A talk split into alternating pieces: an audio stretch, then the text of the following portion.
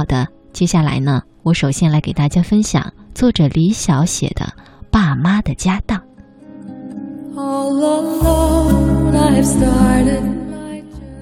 二十七年前的夏天，在轰隆隆的雷声当中，我的大学梦圆了。山梁上的黄土里只有玉米高粱，不产黄金珠宝。家里的喜悦就如那场暴雨，转瞬散去。爸爸的脸瘦长，确实有点像藤上挂着的苦瓜。我妈看不惯我爸的苦瓜脸，大声说：“就是砸锅卖铁也要让娃娃读书。”我家的大铁锅倒是有两口，柴火灶眼里是连通的，一口用来煮饭，一口用来煮猪食。那天，妈妈在呛人的炊烟里咳嗽，爸爸用铁铲砸响了灶台，粗声粗气地说。这顿饭吃了就不用煮了，都卖了去。爸明显是在和妈赌气，妈正在往灶眼里添柴火，一听爸的话，气炸了，蹦起来，一把揪住了爸爸的衣领。亏你还是个大男人，把家当全当了，供娃娃上大学。爸爸用毛笔在草纸上一笔一笔的记下了我们全家的家当。砖瓦房四间，猪牛圈两间，生猪三头，水牛一头，床铺三张，盆盆罐罐，全部家当加起来，按照市场价反反复复算，也不过万元。房子卖了，咋办？爸皱着眉问。妈指了指山梁下。松树丛当中，一个有天然的大岩洞。妈斥责我爸说：“我住得下去，你就不可以住吗？”后来，我家那些可怜的家当没法去变卖。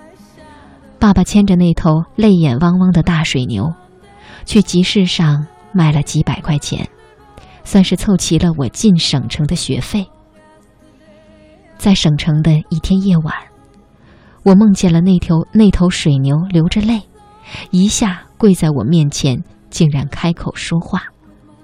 我算是尽力了，这下看你的了。那头牛在梦里，转眼间又变成了我爸爸的脸。匆匆数年过去，我家的家当，跟当年相比，早已经翻了好几十倍。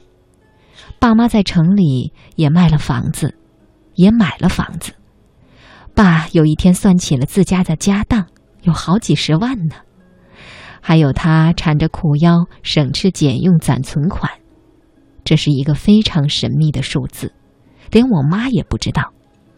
爸说：“你急啥呀？慌啥呀？那么没日没夜的写啥呀？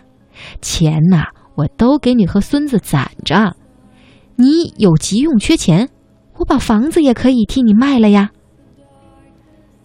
爸有天喝了一点酒，跟我掰着手指头，再次算起了他的家当。他为自己扎扎实实的家而欢喜，家里头的针头线脑，一个茶杯，一口一九八九年的泡菜坛子，一个没上漆的老衣柜，一本老影集。一双丢了又下楼捡回来的旧皮鞋，从乡下带来一直收藏的一件蓑衣，这些都被爸当作是他的家当。这些家当让爸爸感觉家是结结实实的存在着。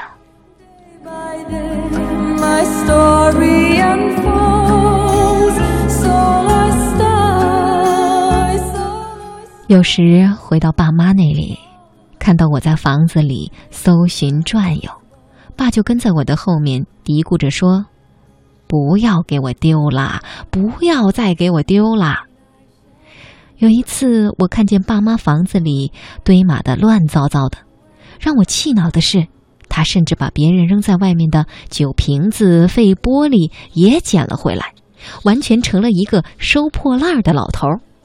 也丢了我的面子，我也狠心，把他从外面捡的那些瓶瓶罐罐全抱出去，稀里哗啦扔掉了。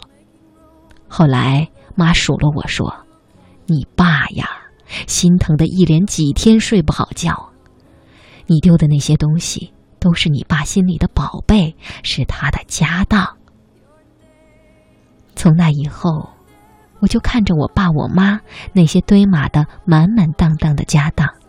忍住了动手扔掉那些在我看来完全是废品的冲动。那些沉甸甸的家当，是爸妈心里的寄托，是他们心里的幸福。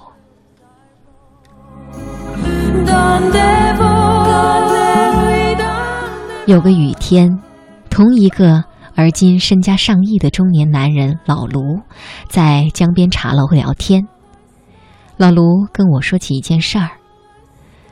他三十多岁时创业失败，爸妈把城里的房子卖了替他还账，爸妈就一直租房子过日子，房子破旧窄小，短短的几年，爸妈的头发就变得花白，身影佝偻了下去。老卢再次创业，东山再起，先把租租的房子买下。后来还给爸妈买了花园洋楼，可住了不到一年，爸妈还是搬回了老楼去住。老人舍不得丢下老楼里的那些老家当。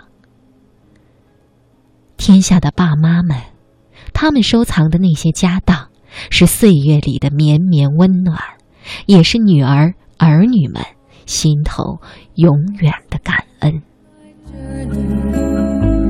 To the darkness of darkness I go.